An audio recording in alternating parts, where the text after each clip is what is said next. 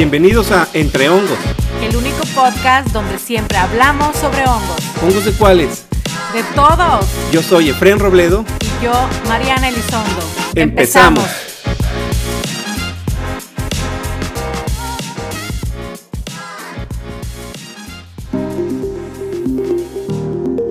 Hola a todos, bienvenidos a una edición más de su podcast Entre Hongos. Eh, Mariana, ¿cómo estás? Hola, Efren. Bien, muy bien. Estamos muy contentos. El día de hoy vamos a realizar un, bueno, vamos a ver un tema bastante interesante eh, de prácticamente de una publicación de manera reciente por Organización Mundial de la Salud. Y pues para hablarnos de este tema tenemos a una invitada muy especial que ya había estado con nosotros yo creo que de los primeros podcasts, eh, los episodios que grabamos, eh, le tocó una, una aventura con nosotros vivir por ahí, de grabar eh, de manera clandestina en, en nuestro vestidor. Nosotros estamos en el baño, ella, ella no sé, pero nosotros estamos en el baño grabando. Estamos muy contentos en recibir, precisamente viendo este tema, a la doctora Edith Sánchez Paredes, que está nuevamente con nosotros. Edith, ¿cómo doctora, estás? bienvenida. Hola, ¿cómo están? Qué gusto volver a encontrarnos. Muchas gracias por invitarme. No, pues es que ya nos estaban ganando muchas entrevistas, ya estás apareciendo en todos lados, entonces Sí, antes de que ¿sabes nos qué? empezaras a cobrar, que nos vamos a volver a invitar. que- No, pues es que tenía que aprovechar mis cinco minutos de fama, entonces. Oye, sí, y, y al menos una de ellas fue por todo este tema de, de Cordyceps, ¿verdad? Por ahí, este, como que te, Sí, te impactó exacto. también la ola esa de, de, de la fama de la serie esta. Sí, así que, así que ya me puedes disfrazar de Cordyceps para promocionar ahí los productos que ustedes están trabajando. No, porque luego se te van a acercar ahí muchos disfrazados de hormigas y orugas que van a querer que los infecte, doctora. Entonces, no, no, no te conviene. No, no, no quieres tanta, tanta fama.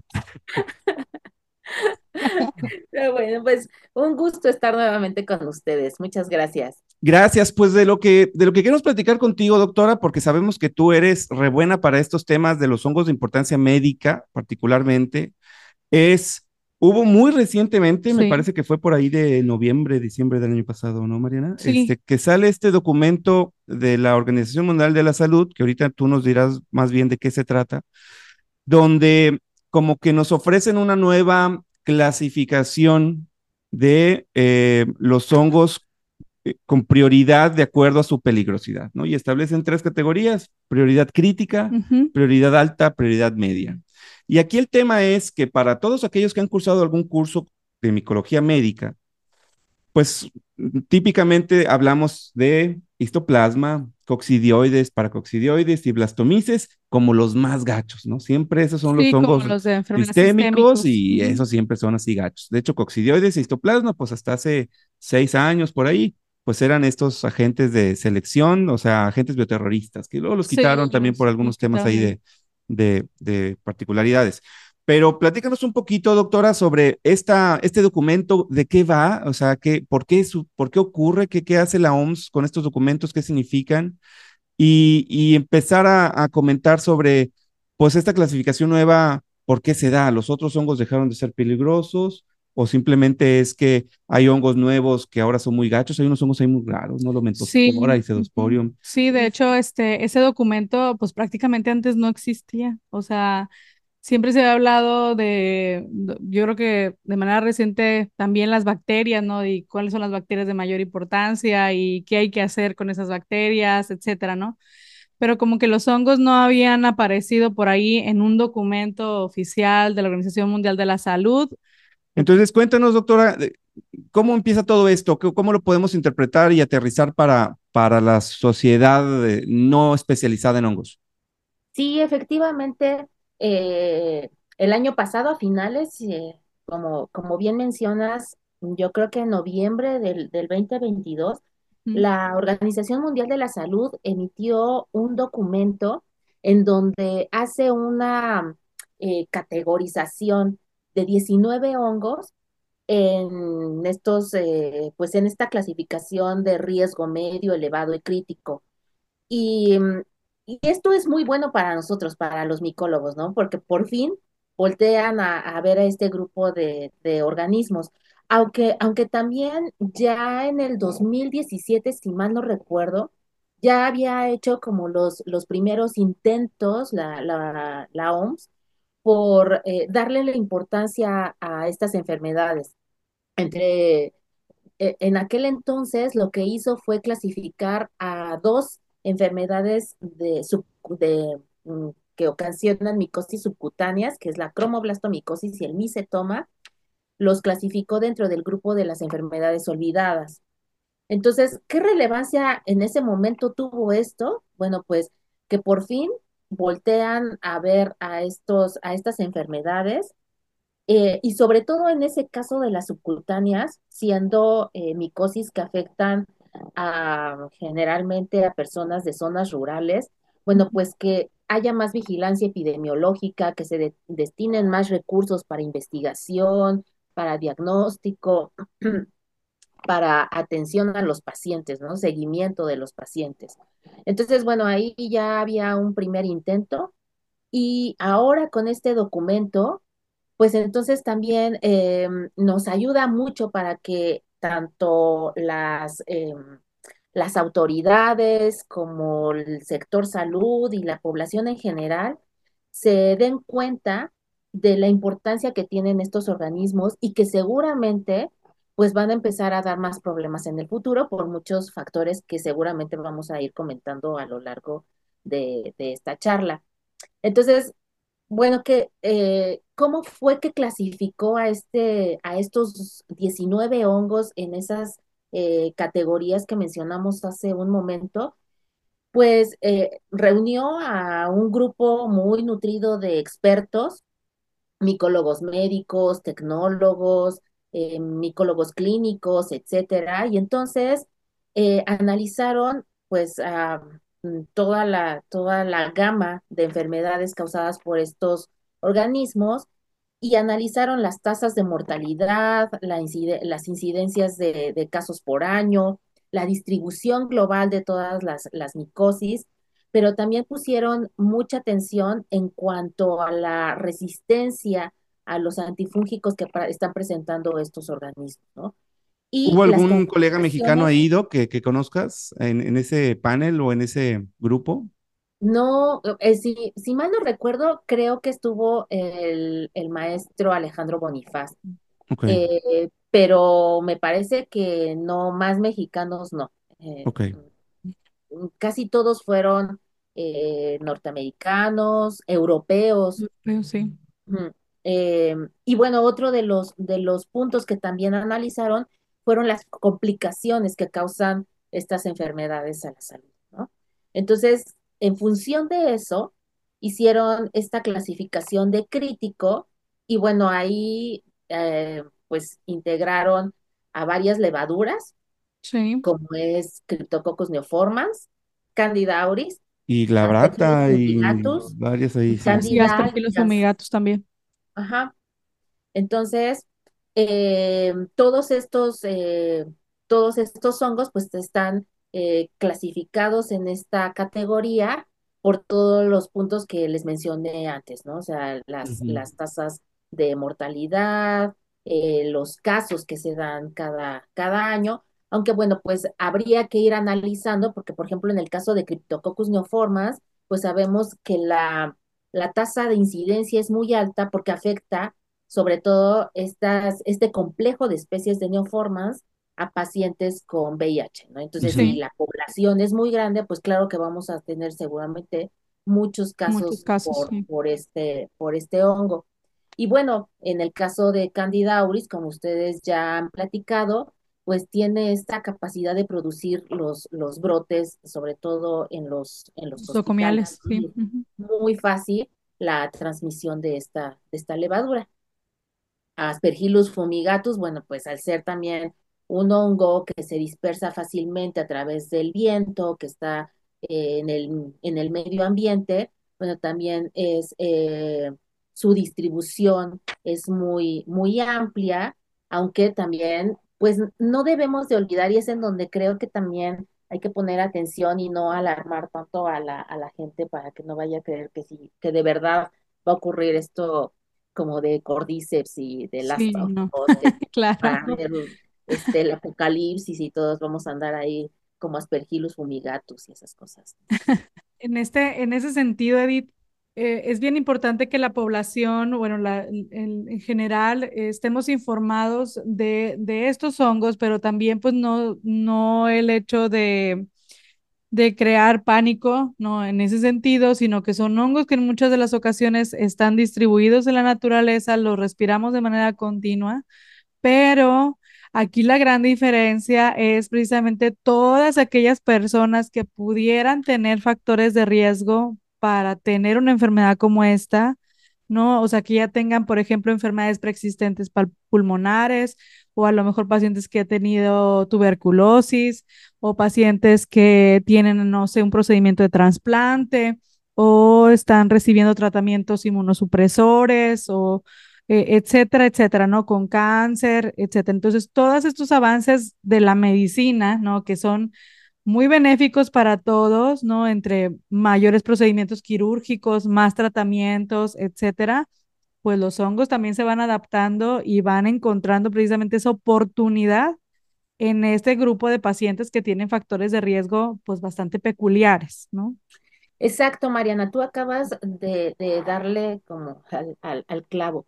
Hablas de esta parte del oportunismo. Uh -huh. Si bien la clasificación de las micosis eh, que hace precisamente la Organización Mundial de la Salud eh, en, eh, engloba a ciertas micosis dentro de este grupo llamado oportunistas, no hay que olvidar que todos los hongos necesitan un factor de riesgo, un factor de oportunismo, porque no estamos hablando en la mayoría de ellos de patógenos primarios, es decir, que, por sí solos pueden causar enfermedad en pacientes o en personas que están aparentemente sanas, o sea, no son tan peligrosos y por eso es que la gente no debe de, de tener miedo o, o, caer en pánico por, por estos organismos.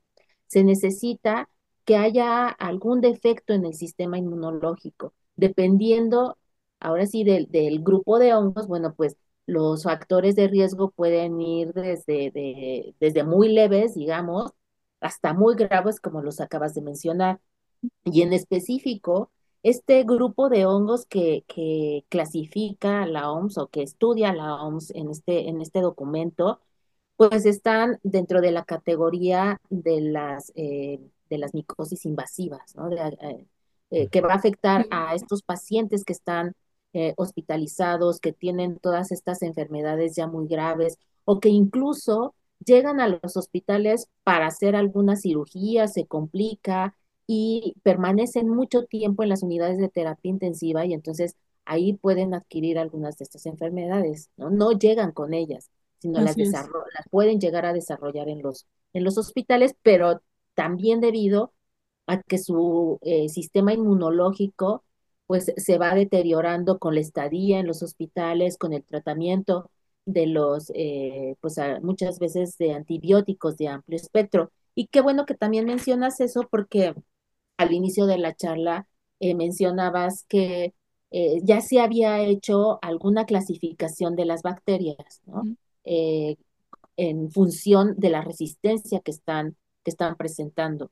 Y eso fue justo en el 2017. Entonces, como siempre, pues le hacen más caso a las bacterias, seguramente porque son las más abundantes. Claro. Y pues porque se ha estudiado mucho más esta resistencia que presentan a, los, a los antimicrobianos pero eh, no hay que perder de vista que los hongos también pre están presentando estas, estas resistencias.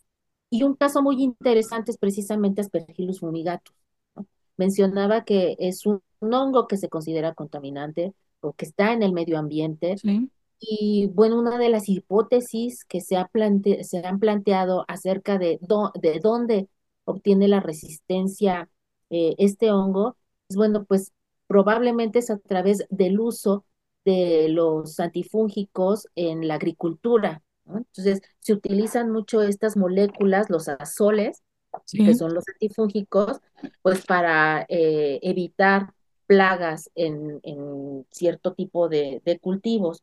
Probablemente ahí están adquiriendo esta, esta resistencia y bueno, cuando ya eh, alguna persona con estos factores de riesgo que hemos venido hablando, pues entonces eh, puede ser que eh, inhale las, las, los conidios, los pequeños fragmentos del micelio y su sistema inmunológico sea incapaz de eliminarlos como normalmente lo hacemos. Así es. Claro. Se puede desarrollar cualquiera de las enfermedades dentro de este espectro que llamamos aspergilosis. Ahora, este, este documento está mm, de forma gratuita disponible en Internet. Lo pondremos por ahí a la, a la mano de la gente en la descripción del episodio. Sí. Pero tú tienes por ahí a la mano eh, la, la lista, doctora. Eh, Sí. si lo repasáramos para que la gente que nos escucha, este, pues no tenga que ahorita ponerse a buscar, son, dijimos, tres grupos, cri- prioridad crítica, Así es. categoría crítica, alta y media. ¿Cuáles son los, los géneros o las especies que están en cada una? ¿Los tienes por ahí? Sí, claro. En el, en el grupo de los críticos está Cryptococcus neoformans, Candida auris, Aspergillus fumigatus y Candida albicans. En el de alta prioridad está Candida glabrata, que ahora ya cambió el nombre del género, Nacasuomices, eh, glabrata, está histoplasma, agentes causales del eumicetoma, del justo este, eh, eh, esta enfermedad que les dije que en el 2017 la habían catalogado como enfermedades olvidadas. Olvidada, sí. Que es la subcu- es subcutánea esa, Subcutáneas. ¿verdad? Exactamente, causa micosis subcutáneas. Están los mucorales, cándida, otra cándida, otra especie de cándida, cándida tropicalis, eh, especies de fusarium y cándida parapsilopsis. Y en el grupo eh, medio está el género Cedosporium, Lomentospora prolificans, Coccidioides, eh, Pichia cudriavesi, que antes era Candida. Cryptococcus gatti, Talaromyces marnefei, Pneumocystis girovechi y Paracoccidioides, eh, es- diferentes Especies.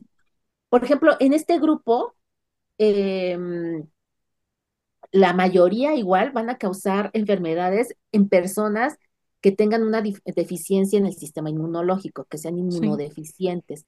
Pero en particular, por ejemplo, Cryptococcus gatti no lo hace. Ujú. Sí hay algunos, algunas eh, variantes eh, genéticas que afecta a pacientes inmunocomprometidos, pero la mayoría de las especies van a causar problemas en personas aparentemente sanas. Sana, sí. Entonces, eso nos está hablando de que este hongo podría tener en el futuro un impacto mayor en la población y sobre todo también con el cambio climático.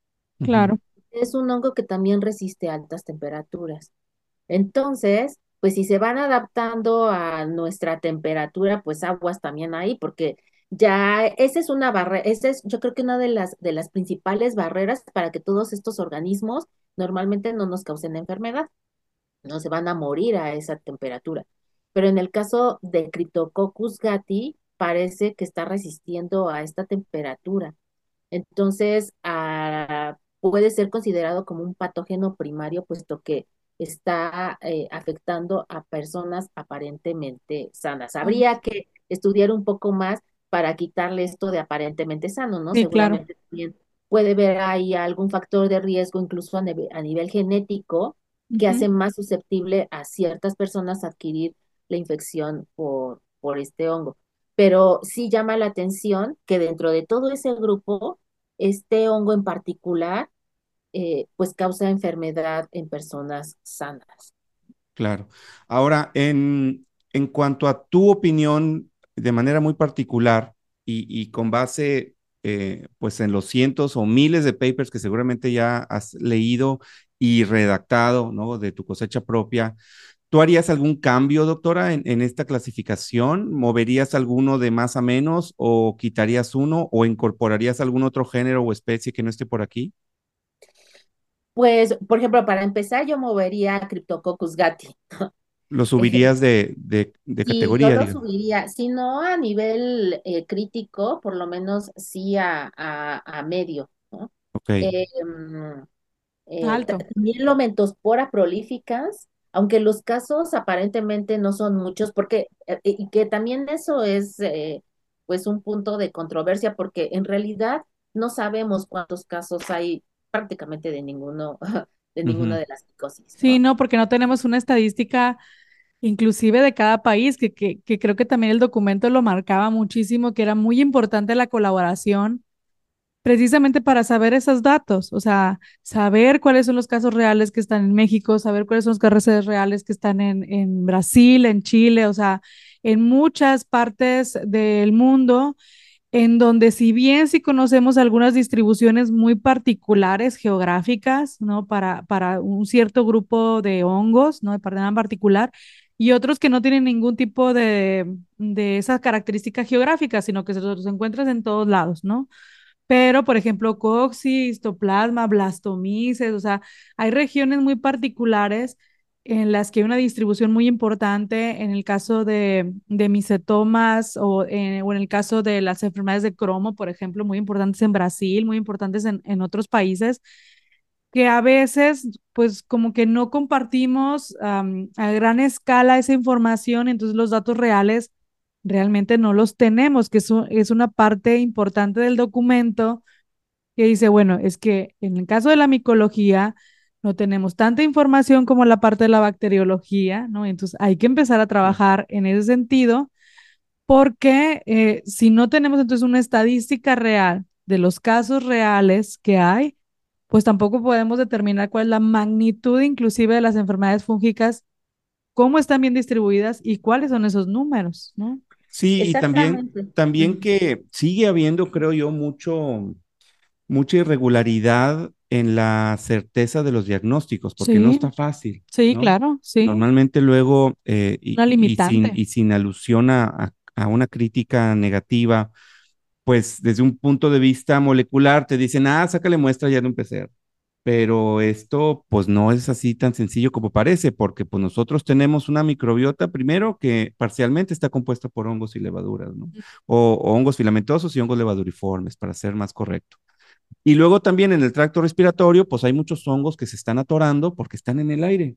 Entonces, en una toma de muestra, pues tú tienes el hongo que posiblemente es el agente causal, pero mucha otra microbiota acompañante que te puede dar un resultado ahí cruzado y pues dices, ah, mira, salió aspergillus y como aspergillus causa enfermedades, debe ser aspergillus. Y no, resulta que era a lo mejor un cedosporium o era alguna otra cosa por el estilo, ¿no? A nivel respiratorio. Entonces, como que también ahí esto eh, viene a fortalecer posiblemente que ya haya una eh, luz dirigida directamente desde la OMS a que las instituciones de investigación y de salud, pues también podamos ir estandarizando los métodos de diagnóstico y, todos los puntos críticos que hay que considerar, porque pues yo todavía me topaba hasta no hace mucho, hay algunos casos donde, oye, una muestra clínica y lo único que hacían, o sea, como única herramienta diagnóstica era Cromagar. ¿no? Y entonces Cromagar, pues te puede dar datos, pero no como única fuente. Claro. Y todavía algunos decían, no, usamos agar BG, esa cosa ya ni, ni se usa, ¿no? sí. Ah, usar BG, según qué tono de café salía, dices, estás pero bien anticuado, ¿no? Entonces, pues, el, el, diagnóstico de una persona y su posible pues, riesgo de muerte, pues está en tus manos, pues no lo puedes dejar ahí una cosa tan al ahí se va. Claro, y, y, y, ya te estás viendo así como, como muy fifi con el cromo agar. Claro, es que así somos acá en Monterrey. Este.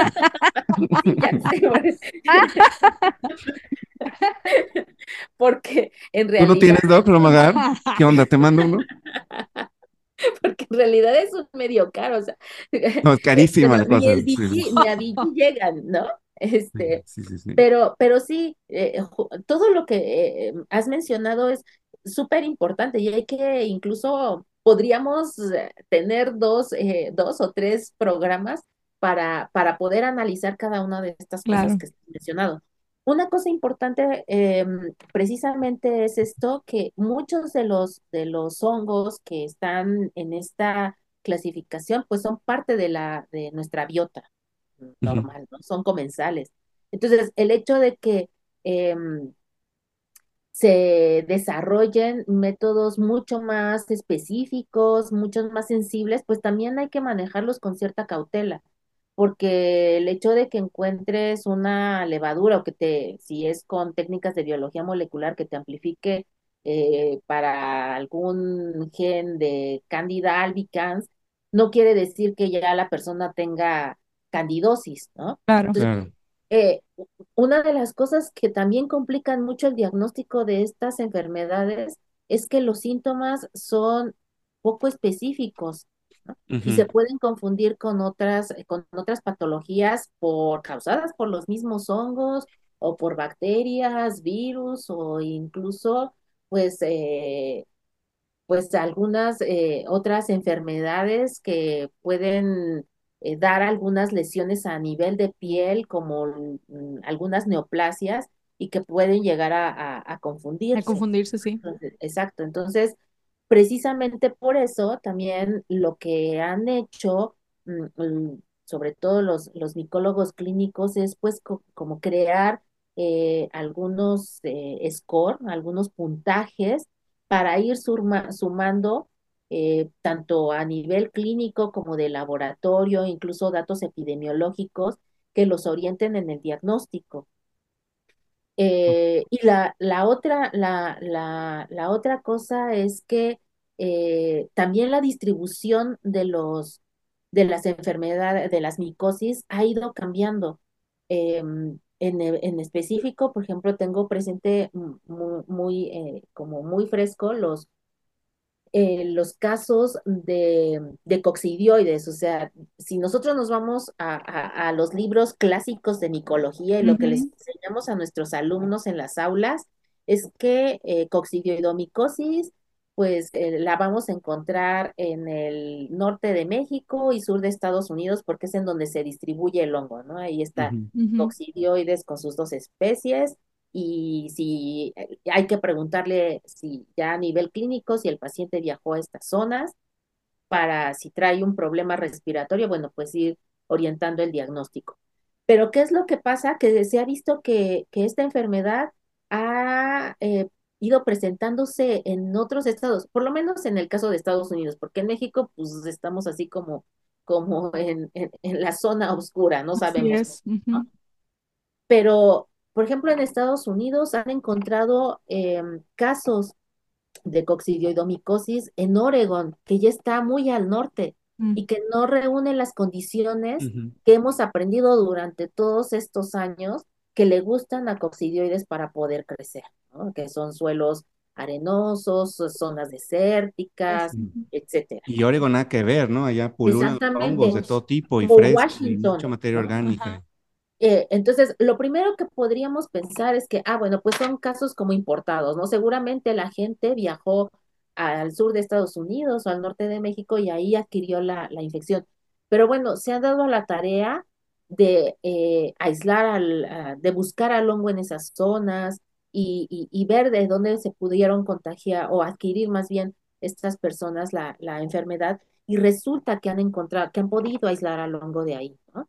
Claro, Eh, entonces, bueno, pues esto nos habla de que también los hongos están eh, cambiando de, de, de nicho ecológico, de hábitat, ¿no? Y esto seguramente, bueno, pues también es producto de, del, de las, eh, del cambio Lógico, Sí, del climático, del calentamiento. del- de, de la gente, eh, y eso pues va complicando mucho más eh, la situación de las micosis, porque si antes nos costaba trabajo diagnosticarlos y acordarnos que, eh, que coccidioides estaba en el norte del país, pues ahora la gente que está en el sur o que está en zona que no, se, no es considerada endémica, pues menos se va a acordar de este hongo, ¿no? Sí, claro. Eh, claro. y va a ser más difícil el, el diagnóstico. Entonces, bueno, regresando a, a este documento o la, la intención también de la Organización Mundial de la Salud de, de hacer este documento de, de categorizar a estos, a estos hongos, pues es precisamente también para que se dé una vigilancia más estrecha Sí. de estas enfermedades, ¿no? Eh, reforzar esta vigilancia, las capacidades de los laboratorios, ¿no? Porque, como bien dice Efren, pues no todos cuentan con los, los medios adecuados, No, con ni el equipo, ni los recursos, ¿no? Ajá, entonces, si bien les va, pues tienen ahí el saburo simple y el saburo antibiótico para poder crecer a los, a los hongos. Ya el Vigui ya es un lujo y pues el cromo agar, bueno, ya es impensable, ¿no? Es solamente para ustedes. Este, pero pero ni qué pensar en métodos eh, de tipo serológico o basados en técnicas de biología molecular, o sea, eso es inalcanzable, ¿no? Aunado Sí, que, claro. pues Sí, además, porque eh, toda, perdón, todas las trabas o todos los, los todos los obstáculos que tienen que ir eh, venciendo para que entren nuevas tecnologías, ¿no? Porque sí se han desarrollado. O sea, tenemos, por ejemplo, bueno, aquí le voy a hacer el comercial, ¿no? Las, la- estas eh, pruebas de flujo lateral que, que son sí, buenísimas, que puedes hacer el diagnóstico casi en la cama del paciente, que son baratas, que no necesitas eh, personal pues altamente eh, calificado, capacitado para poder hacer el diagnóstico, pero introducir las, eh, la- las tiras a México co- salen muy caros todavía por todo este rollo de las de los pagos en las aduanas y sí. permisos y no sé qué, ¿no? Entonces, bueno, pues tampoco eso eso ayuda eso ayuda mucho. Otra de las cosas por las que, o donde, donde trata la OMS de llamarla, de sacar este documento para llamar la atención, pues para que haya más inversión en investigación, tanto epidemiológica como clínica, pero también para destinar recursos para investigación, para desarrollo eh, e innovación de nuevos métodos diagnósticos, que no sean tan complicados, que sean más baratos, que sean fáciles de, fácil de, de, de, pues, de, de manejar, pero que también tengan eh, esta sensibilidad y especificidad que nos ayude a diagnosticar estas enfermedades de manera más rápida, ¿no? Y Claro. Sí, también, claro. Pues, del desarrollo de nuevos medicamentos o de algunas otras alternativas para el manejo terapéutico de estas, de estas enfermedades. Y bueno, pues lo que todo mundo quisiéramos es que pues también se establecieran eh, políticas públicas para que pues para que sean de interés estas enfermedades. Eh, o Sí, sea, eh, ahí, siempre, perdón, lo que siempre nos dicen es, bueno, pues ¿para qué les vamos a hacer caso a los hongos si matan a muy poquita gente? ¿no? exacto. Este, o, o se enferman muy pocos. Sí, Eh, lo, lo que pasa es que también hay como esta em, mala creencia, ¿no? De que, de que las enfermedades que se producen, ay, no, pues son muy leves, ¿no? O la mortalidad es muy baja, pero los números reales no los tenemos, ¿no? O sea, eso es también. Entonces, otra es que muchas de las enfermedades que producen estos hongos, que debemos tener de en cuenta, es que son de muchos países en vías de desarrollo. Ujú. O sea, entonces también hablamos de poblaciones muy susceptibles en condiciones inclusive de precariedad económica, hasta precariedad en las cuestiones de servicios básicos, eh, como el agua, como eh, etcétera, ¿no? Un, drenaje, etcétera. Entonces, a veces como que, que muchos de los países tratan como que no se vea lo, pues, lo feíto, ¿no? Que tenemos en, en ciertos países, y más siendo países en- de tercer mundo o en vías de desarrollo, en donde mucha de la población afectada por hongos, ¿no? Por enfermedades fúngicas, pues están en estas condiciones. Entonces, los centros de salud o en los casos de las serranías o en los casos de los lugares muy alejados, en donde se ven muchos casos de cromo, de esto, ¿no? O sea, o son personas que se dedican al campo o son personas que se dedican a ciertas actividades en donde, pues en esos sitios donde se debería tener, yo creo que un, unas, eh, precisamente llegar las pruebas diagnósticas, llegar los procedimientos, el tratamiento en muchas de las ocasiones, pues ni siquiera lo que ya está llega, ¿no? Sí, y que ahí platicamos también con la, con la doctora de Argentina, que nos decía precisamente que es importante eh, darle seguimiento, darle seguimiento, darle Sí, seguimiento, y que ellos luego veían la salud animal Así como una forma de decir, ahí viene para acá, ¿no? Ahí viene para los humanos, ¿no? ajá, Pero pues hacer eso es costoso. sí, Y, y pues sabemos que luego, pues al cambio de administración o con la rotación de los gobiernos, pues muchas cosas de estas se pueden se romper pierde, porque pues, los intereses no son los mismos. Pero pues bueno, eso complica en la parte sociopolítica, digamos. En, en, la parte de los hongos ya creo que hay de por sí varias consideraciones que, que pueden ah, complicar o confundir y, y, ni siquiera tenemos que entrar al área médica, porque ahorita ya mencionamos todo el sistema del diagnóstico. Pero aquí, por ejemplo, lo que ahorita nos decía eh, la doctora Edith cuando nos comentaba los, los nombres de estos hongos, pues de entrada tenemos esta cosa que pasa con los hongos y que si bien ya se resolvió, pues en la práctica sigue causando confusión, que es el de los nombres. Entonces, empezar ya tenemos un, tema, ¿no? O sea, pues nosotros, yo creo que los tres, me atrevo a asegurar que es mucho más cómodo para nosotros decir Cándida glabrata. Porque así lo conocimos, así lo estudiamos y, pues también es más fácil para la boca y la lengua decir Cándida glabrata que en Acasiomisis glabrata. O sea, ¿por qué? Entonces, ya cuando empezamos con esas cosas, eh, la, otra, pues la piquia, ¿no? La que Cándida crucei, listo, Cándida crucei. No, piquia cudratsevi, o sea, no solamente le cambias el género, sino la especie. Y esto tiene un porqué y se entiende el porqué, pero no lo hace más fácil, ¿no? Entonces creo que desde ahí ya hay una bronca. Ahora, Neumocystis girovesi, por ejemplo, cuando nosotros lo estudiamos en la facultad, era un protozoario. Sí. ¿no? Lo estudiamos como protozoario y luego se reclasifica a hongos y es un hongo bastante gacho, ¿no? También muy asociado a pacientes VIH. Eh, y, y, bueno, y, y genera confusiones, ¿no?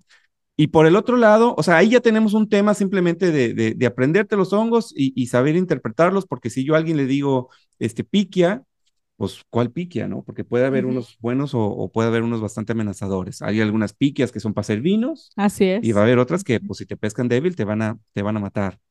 En el caso, por ejemplo, de Aspergillus, Aspergillus fumigatus es el que se incluye aquí. De hecho, es el único Aspergillus que viene en toda la lista en cualquier categoría. Aquí el bravo es fumigatus. Pero nosotros, acá que por ejemplo hemos hecho algunos estudios y acabamos de publicar uno de ellos, de hongos que están en el aire así de la ciudad o en los espacios, en los hoteles y demás, Aspergillus siempre anda en el top 3 de los hongos que están en el aire. En el aire Aspergillus como género. Alguno de ellos va a ser fumigatus. Y, y, la doctora Edith sabe de esto porque trae otro proyecto que ahorita le voy a preguntar y, que nos presuma. Este, pero ahí va a estar Aspergillus fumigatus. Sí. Entonces, eh, estamos constantemente respirando ambientes cada vez más contaminados, si lo sabremos nosotros acá en Monterrey, que está terriblemente contaminado este, el aire, la comida no suele ser la más saludable y nuestros hábitos tampoco suelen ser los mejores todo el tiempo en cuestión del sedentarismo y etcétera. Entonces, muchas veces no necesitas que, que el hongo sea muy agresivo, pero es uno el que se va enfermando. Es uno el que se va debilitando y entonces ahí tienes todos los hongos y el hongo pues nada más de repente te va a caer. Entonces tampoco hay que asociar con esta, eh, el oportunismo, con esta figura de la persona débil, frágil, a lo mejor ya de muy avanzada edad. No, podemos andar nosotros bien débiles y ni nos damos cuenta porque tenemos una diabetes ahí que no hemos eh, ubicado o una hipertensión o estrés constante o etcétera. O inclusive ocupacional, o sea, inclusive ocupacional, a veces no necesariamente tiene que tienes que tener eh, una inmunosupresión, una cirugía, no un tratamiento de trasplante, etcétera, no un cáncer, qué sé yo, sino simple y sencillamente el factor de riesgo más importante es tu ocupación, ¿no? O sea, quienes están, por ejemplo, en contacto en el caso de Aspergillus también, pues con los granos. Claro. ¿No? O sea, te están ahí duro y dale, ¿no? Trabajando en la casa de los granos, en el almacén, etcétera, el maíz. Sí, eh, ¿no? Y es como estar comprando boletos de lotería. Y una de esas te la vas a sacar. Exactamente. Entonces dices tú, oye, pues el inóculo es bien alto, ¿no? Probablemente.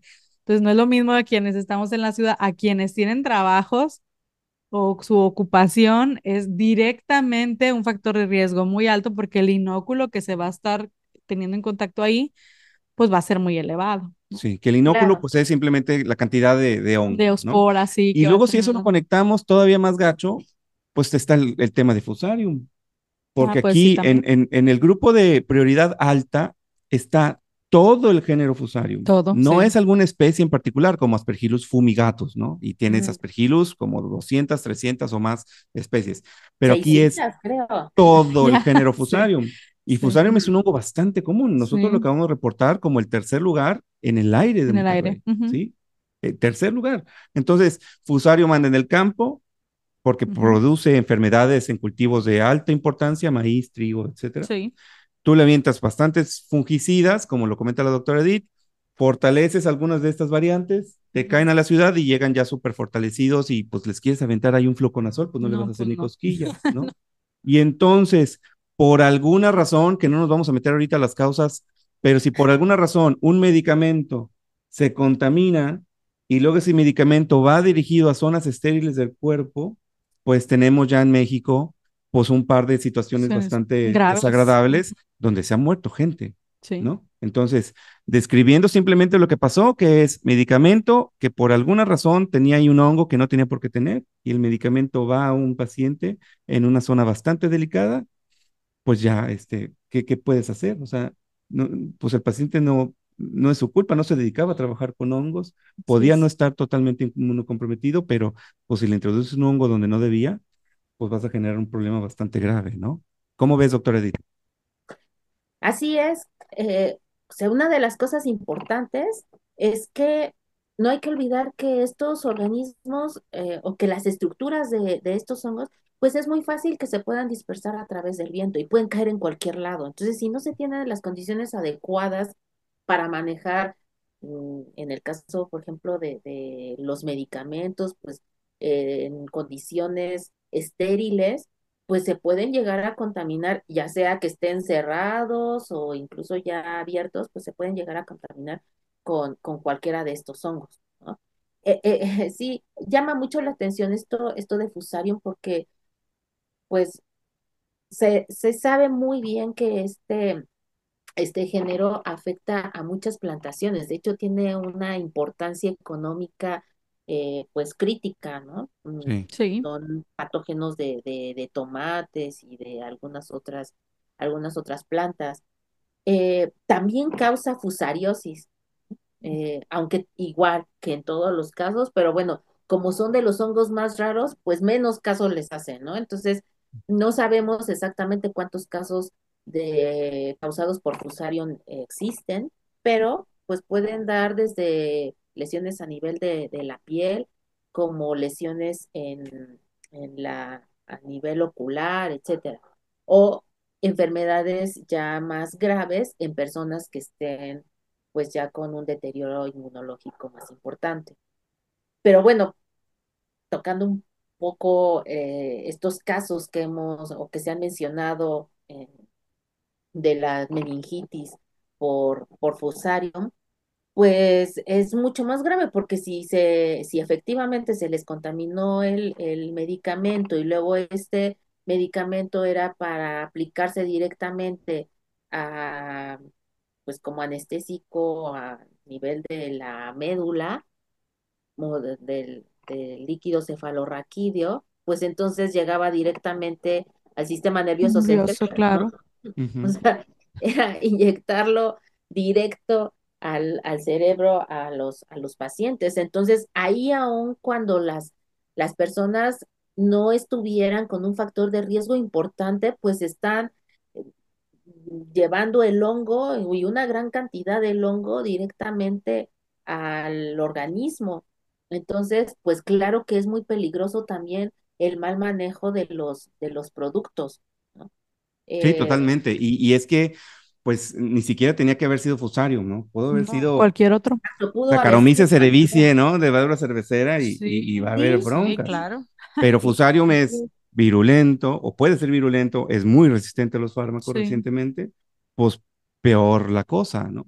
Entonces sí, pues bien importante esto también que digo, lamentablemente, pues las alarmas eh, brotan cuando pues ya hay fatalidades, pero para que esto también se refuerce en la formación de todos los que directa o indirectamente tenemos que manejar hongos o a quienes los hongos nos pueden perjudicar, porque Fusarium también produce, por ejemplo, micotoxinas. Sí. Entonces, un alimento, si voy a hacer tortillas y no cuido eso, pues yo voy a tener un problema de salud, ya no por infecciones, sino por un montón de cosas raras pero ese es otro tema para otro podcast que todavía no se nos hace, pero es, o sea, por todos lados puede haber cuestiones, ¿no? Aquí reforzar el tema de, pues, inocuidad, buenos cuidados, buenos controles de calidad. Ahora, no quiero que se nos acabe el tiempo sin que nos presumas, Doc, porque tú en el caso particular de Aspergillus fumigatus, pues has estado colaborando con otro grupo de colegas mexicanos eh, abundante y muy importante, pero ¿qué es esto? Un trabajo eh, en colaboración o de origen, tengo entendido, con la CDC, ¿no? Nada más y nada menos que con la CDC de Estados Unidos. Platícanos un poco de ese proyecto, de en qué consiste y, qué es lo que se busca encontrar. Sí, bueno, pues es un proyecto súper bonito. Eh, es muy grande. En realidad a nosotros nos invitaron a, participar a la doctora Laura Castañón y, a mí. Eh, los líderes es un grupo en Brasil, en la, de la Universidad de, de Campiñas. y bueno, también eh, quien está ahí eh, liderando este proyecto es el doctor William Meyer, que ahora ya es, estaba en, en la Universidad de Sydney, en Australia, pero hace poco eh, se cambió, lo mandaron a- de director, eh, no me acuerdo si es en Utrecht, en Holanda, es una universidad holandesa, pero ahora ya está allá. Entonces, eh, somos 12 laboratorios de Latinoamérica mm, que estamos participando en, en este proyecto y bueno, en el caso de, de México está involucrada también eh, la Universidad Autónoma de Nuevo León eh, y la eh, y la unidad de, de Juriquilla a través de la Facultad de, Medici- de Medicina Veterinaria de la, de la UNAM. Entonces, bueno, pues sí, somos, somos un grupo bastante, bastante grande de, de micólogos que el objetivo del, del proyecto es aislar a Aspergillus fumigatus del, del medio ambiente y caracterizar la resistencia que están presentando estos aislados ambientales a los, a los antifúngicos, en específico a los, a los azoles. Entonces, bueno, pues caracterizamos al hongo morfológicamente y luego molecularmente y también eh, están haciendo, se están haciendo pruebas de resistencia a estos antifúngicos y también caracterizar las mutaciones que presentan eh, estos, eh, estos aislados para determinar si presentan el gen de resistencia a, a estos medicamentos. Entonces, es un proyecto gigantesco que afortunadamente eh, fue financiado por la, por el CDC de, de Atlanta y bueno, pues ahí estamos ¿Y este, cómo se llenos de toman las muestras, Doc? Porque yo, Mariana, la vez pasada ahí estaba poniendo unas cosas muy raras y no me quiso decir nada, que era muy secreto Sí. todo, así, de, de prioridad nacional y que luego el FBI nos iba a caer. no. Pero eh, yo no pude dormir esta noche, este, y vi que ponían las cosas ahí en las ventanas. eh, y y cómo, cómo se, cómo se toman las muestras, porque no es como que tú, doctor Edith, andas por todo el país, este, con un hisopo, ¿verdad? Así como. Y capturando a extremo. los aspergillus. No, en este caso se utilizaron unas, eh, unos stickers, eh, dicen nuestros, nuestros colegas brasileños, unas pegatinas. Ok. Eh, es una, eh, es una calcomanía, es una de, un adhesivo que, que tiene, pues es, tiene pegamento, una como calcomanía, y esa, ese sticker se mm, adhiere a una superficie que esté en, en el medio ambiente, ¿no? En el exterior. Entonces puede ser en una ventana o en la barda, y se deja aproximadamente 10 horas que esté expuesto al medio ambiente. Ahí lo que nosotros eh, pretendemos es que se peguen todas estas partículas del hongo, los conidios o los pequeños fragmentos del, del micelio. Después de ese tiempo de exposición, se recoge el sticker y se lleva al laboratorio para adherirlo a una placa de agarosa, de agar, de extrosa saburo y bueno, se deja ahí para que se haga la impresión de todo lo que capturó este, este sticker y eh, se dejan eh, 18 horas a temperatura ambiente y posteriormente se pasa a, a 37 grados para que entonces ahora sí se pueda crecer, puedan crecer todos los hongos que capturó esa, ese adhesivo. Y ahí la temperatura de alguna manera también va a filtrar, ¿no? Para que claro, no te crezca así todo lo que puede crecer. Al poner 37, Siete. filtras los que no podrían crecer, por ejemplo, en el cuerpo. Ujú. así Y, es. y esto, pues, me, me di- supongo que entonces Aspergillus fumigatus crece sin mucho problema de temperatura de nuestro cuerpo. Así es. Entonces ya después de 37, eh, seleccionamos las colonias que por su morfología macroscópica parezcan eh, a Aspergillus fumigatus, que son colonias de color eh, verde, mm, filamentosas. Y entonces esas colonias, bueno, las pasamos a un nuevo medio y ahora las sometemos a 45 grados eh, Aspergillus fumigatus tiene la capacidad de crecer a esa temperatura. Entonces, todas aquellas eh, eh, colonias que resistan los 45 grados, bueno, pues ya tenemos como el 80% de certeza de que se trata de esta, de esta especie. Lo que nos hemos encontrado también es que muchas cepas han perdido ya el pigmento verde, entonces tenemos eh, colonias que son blancas y al principio sí, nos causaba mucho conflicto porque pues, decimos, o sea, esto pues, es blanco, puede ser cualquier otra cosa. Hacíamos los exámenes directos y aparecían las cabezas aspergilares, ¿no? Entonces, mm. cuando ya los sometíamos a los 45 grados, pues resulta que, que seguían creciendo y blancas. Entonces, por alguna razón, tenemos Aspergillus fumigatus albinos. Eh, albinos.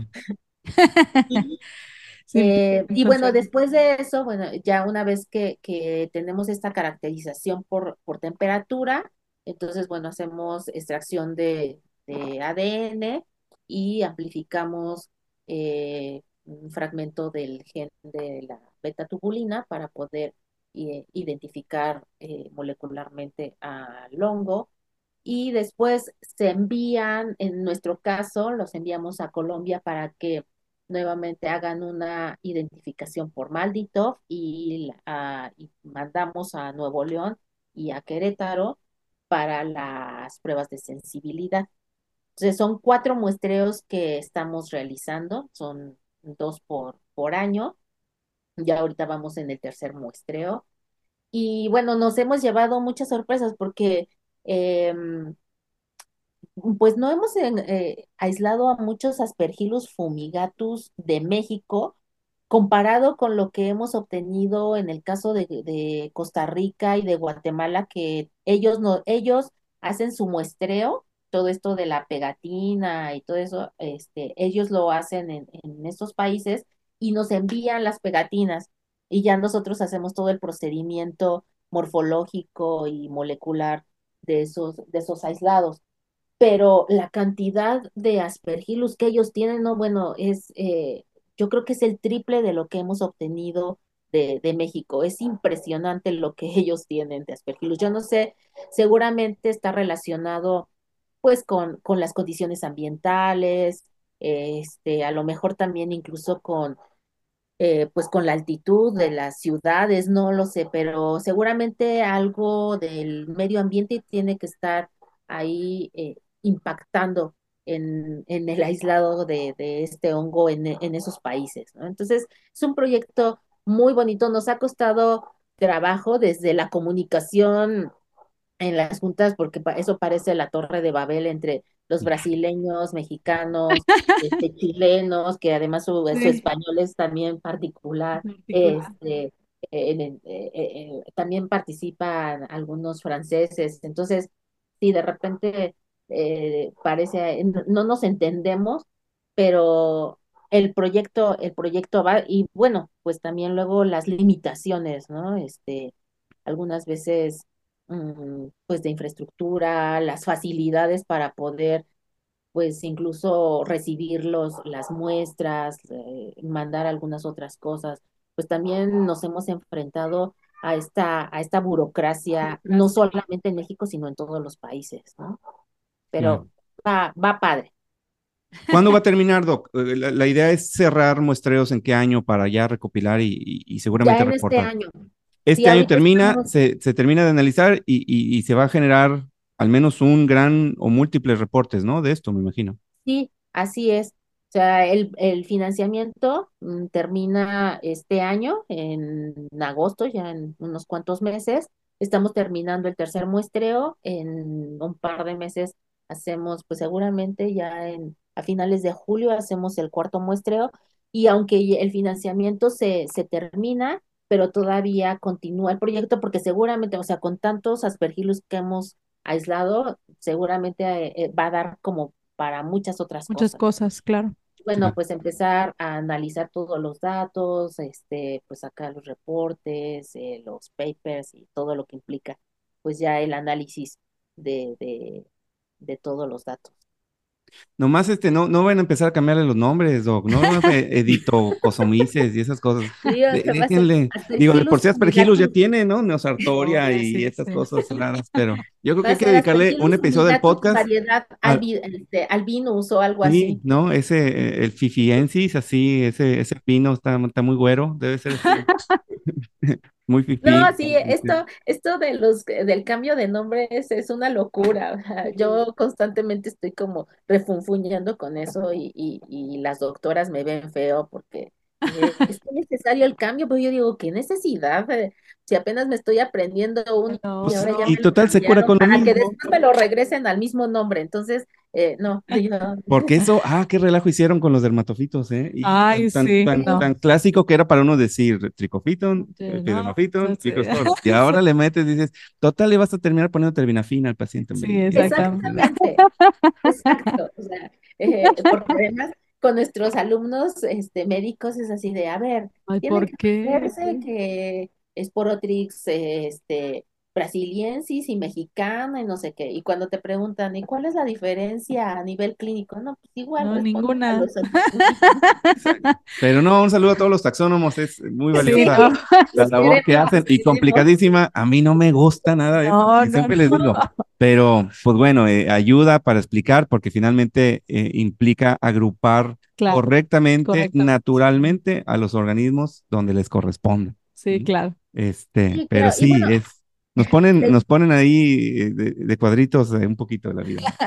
Sí, y seguramente al final sí deben de tener alguna implicación clínica. Lo que pasa es que, bueno, pues falta Todavía como- no la vemos, Sí, ¿no? pues se vio muy claro cuando, digo, el que yo recuerdo mucho, porque fue acá precisamente el doctor Rogelio con parapsilosis, ¿no? Que cuando Sí. sale el complejo, pues sí, se vieron que había diferencias en susceptibilidad, Pero, por ejemplo, aquí en, el- en esta cosa dice nada más Candida parapsilosis y es la OMS. Pues es en sus trictos, en su lato, ¿no? Entonces, digo, ahí hay un montón de cosas que pueden luego eh, desilvanarse de, de este reporte, pero creo que lo más importante es, bueno, ahí está, generar conciencia y generar este, focos rojos, nada más también, pues trabajar rápido para que esto tenga la interpretación adecuada, porque, eh, por ejemplo, yo no creo que el hecho de haber bajado a Coxi a la categoría de prioridad media implique que ya lo puedas trabajar en una placa de Petri así como que vamos a hacer una práctica de laboratorio con Coxi. ¿no? Sí, no, Sí, claro. y háganle una no, cintilla, no.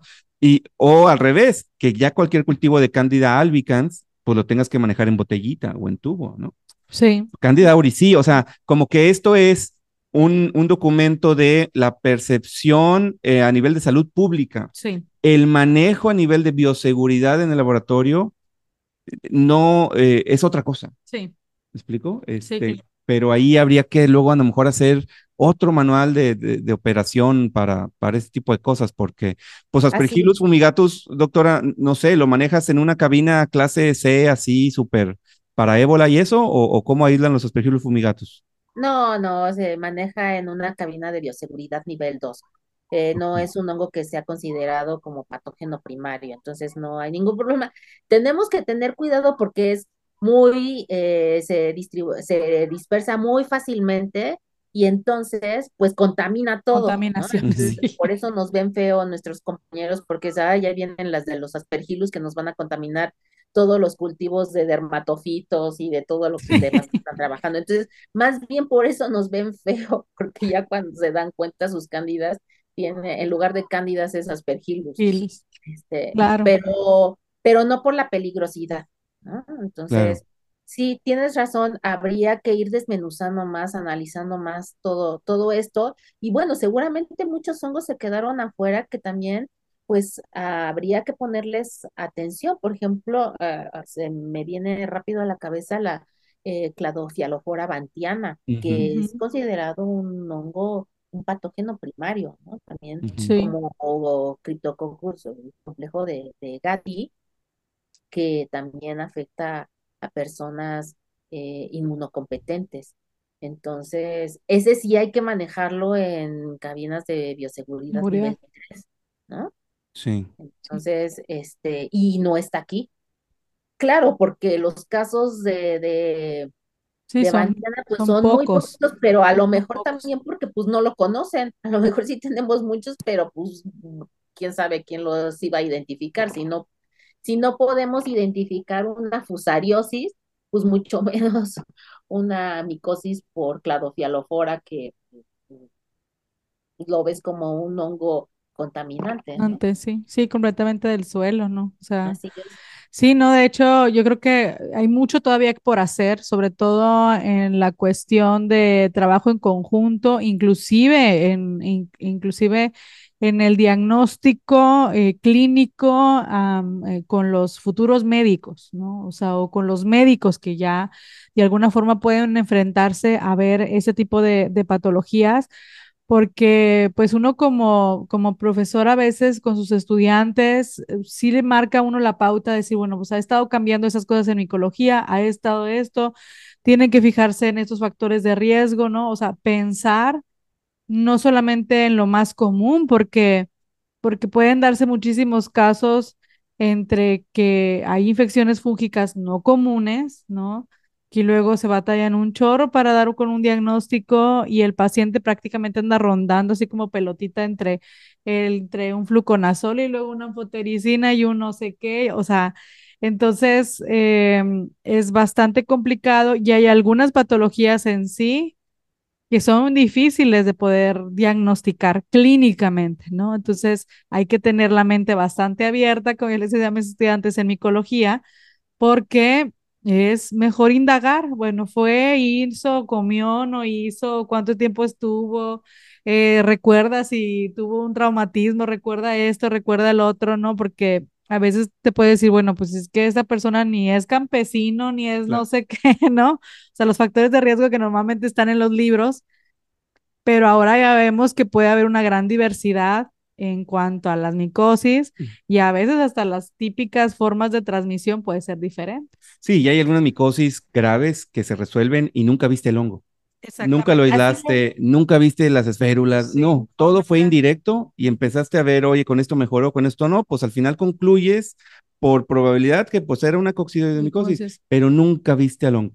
Y eso pues requiere mucha agudeza, mucha colaboración y considerar todas las opciones, ¿no? Porque si tú eres un especialista de la salud y te encantan las bacterias y tienes un sesgo a favor, pues bueno, eh, pues eso va a afectar los resultados, ¿no? Entonces, de alguna manera siempre hay que pensar que pudiera ser un caso raro, ¿no? Sí, y, sí. y a lo mejor decirle a, a la doctora Edith, oye, tengo este caso raro, ¿qué será? Y, Sí. y- y- y- ¿no? Y- y listo. Pues ya pues, seremos tres que, di- que, que entonces diremos, ah, sí, tenemos un caso raro, ¿qué será? y se lo Eh, pasamos a otro. No, el, Exacto, el que me sorprende mucho de esos casos raros es el doctor Bonifaz, o sea, Sí, pues ya se los siempre anda por todos lados, este, prácticamente en pláticas de, o este hongo raro y este otro hongo raro, entonces dices tú, ay, para hongo raro, yo creo que este, Sí, él es especialista en encontrarlos, en llegar con ellos, no sé. Así es. Sí, una de las cosas también importantes es que, bueno, eh, el diagnóstico de las, de las micosis, sobre todo de las que son muy graves, pues generalmente se hacen cuando el paciente ya está, pues, súper mal. ¿no? Sí, claro. ¿Por qué? Pues porque los, los métodos que tenemos para el diagnóstico están dirigidos justo a esas etapas, Sí. cuando probablemente la carga fúngica ya es muy alta. Muy alta. lo ideal sería pues que detectáramos a aquellos pacientes que tienen riesgo de desarrollar alguna micosis y poder hacerles alguna prueba de diagnóstico temprano para que no lleguen justo Claro. a esas, eh, a esos estadios tan, tan graves.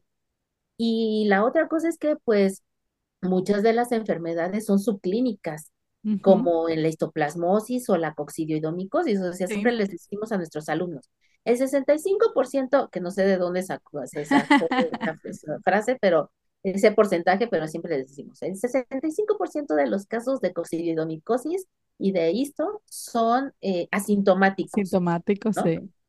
Entonces, eh, pues es, es esta parte en donde estamos expuestos a la, pues a, a- respirar a, a estos hongos, pero nuevamente nuestro sistema inmunológico los detiene y, y probablemente si tenemos un factor de riesgo leve, puede ser que tengamos ahí una gripilla que nos eh, inmunosuprimió de manera muy leve, bueno, pues a lo mejor el hongo pues sí como que trata de, de, de de causar problema ahí, pero no pasa de una gripilla, ¿no? Algunos Ujú. síntomas ahí leves, pero que finalmente los resuelve, pero sí tuvimos histoplasmosis o sí tuvimos coccidioidomicosis. Entonces ya eh, de manera estricta tendrían que entrar en estas estadísticas, ¿no? Ahí Sí, entran claro. el 65%. Sí, Pero sí. ¿qué es lo que pasa? Que no tenemos métodos que puedan detectar, pues en esas etapas, la enfermedad. Ya vamos a diagnosticarlos o ya vamos a, ver las esférulas o las levaduras intracelulares, en el caso de histoplasma, pues cuando el paciente desafortunadamente Sí, ya uno es, desearía no verlas, ¿no? Porque muchas veces es mal pronóstico, ¿no? Sí, así Mariana, es, por ejemplo, eh, en la prueba de intradermorreacción contra coccidoidina sale positiva. Sí, Alguna vez, tal vez trajo una gripilla que pues no le dio importancia, pero pues trae ahí un coxi medio haciéndole ruido. sí. Entonces algo negativo, ¿no? Este, Ujú, entonces, pues hay cosas ahí que no nos vamos a dar cuenta y a lo mejor, pues hasta que uno anda estresado, inmunosuprimido, ¿no? O, o- o cosas fisiológicamente normales, como un embarazo, pues también compromete un poquito, ¿no? Entonces, claro, mucho, mucho por hacer, como queda muy claro, y eso pues tiene su parte positiva porque significa que la gente que viene desarrollando estudios o una carrera nueva, pues hay desde la taxonomía, hay mucha chamba, Sí, trabajo. desde el permear estos eh, conocimientos a nivel de salud pública, que pues no tienes que ser médico para hacer esto, a lo mejor pues alguien desde la política dice, oye, yo tengo interés en que esto sea de conocimiento más abierto.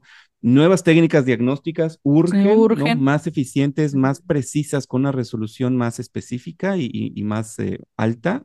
Eh, fármacos, por supuesto, lo hemos dicho Sí, muchísimo. En el caso de los Más hongos fármacos, más más fármacos. fármacos, sí. Y, y, pues educación de manera general, ¿no? Divulgadores que, que también permitan que esto pues esté al alcance de todos, Sí, porque pues si no, eh, pues la sociedad común no se entera y pues andamos luego ahí tomando cosas raras para enfermedades que pues no tienen nada que ver, ¿no? Con, con ese medicamento. sí, no, y aparte tenemos que estar eh, conscientes de que los hongos, eh, pues son organismos que, pues de manera evolutiva se han adaptado bastante bien, ¿no? A cualquier condiciones eh, eh, climatológicas inclusive, eh, de diferentes tipos de ambientes. Son microorganismos que están distribuidos pues en todo el planeta bajo muchísimas condiciones que no van a desaparecer, ¿verdad? O sea, que van a estar ahí de manera constante. El COVID ya nos dio una probada de lo que significa tener una enfermedad como esta y los hongos en el medio, ¿no?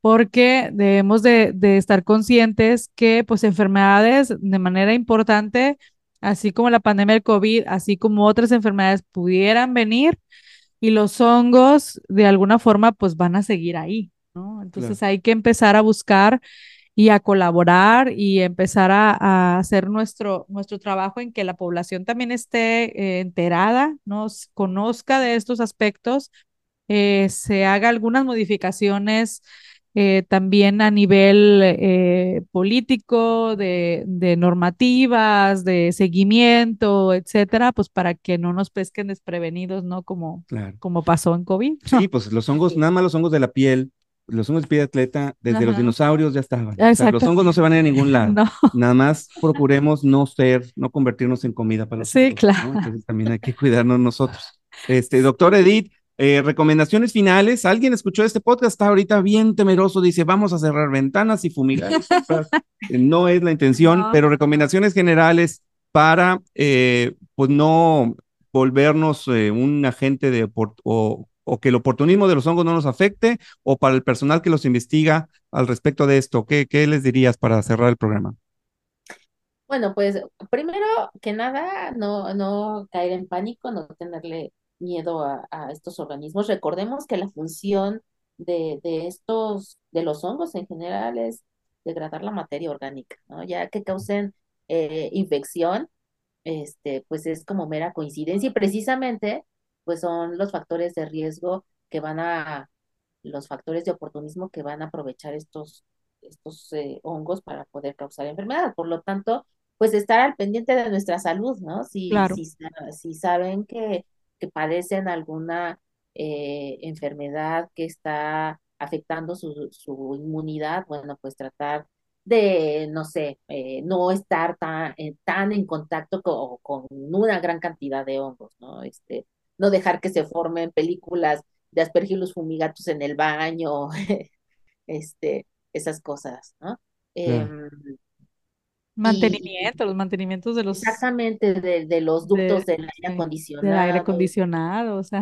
Sí, este, sí, creo que esta parte de, de la divulgación es muy importante porque pues eso podríamos decirle a la gente en dónde puede o dónde son los, los lugares que en donde prefieren crecer estos hongos y bueno, pues si están en alguna condición de enfermedad, pues tratar de, evitarlos para no estar en contacto con, una, con grandes cantidades de, de, los hongos.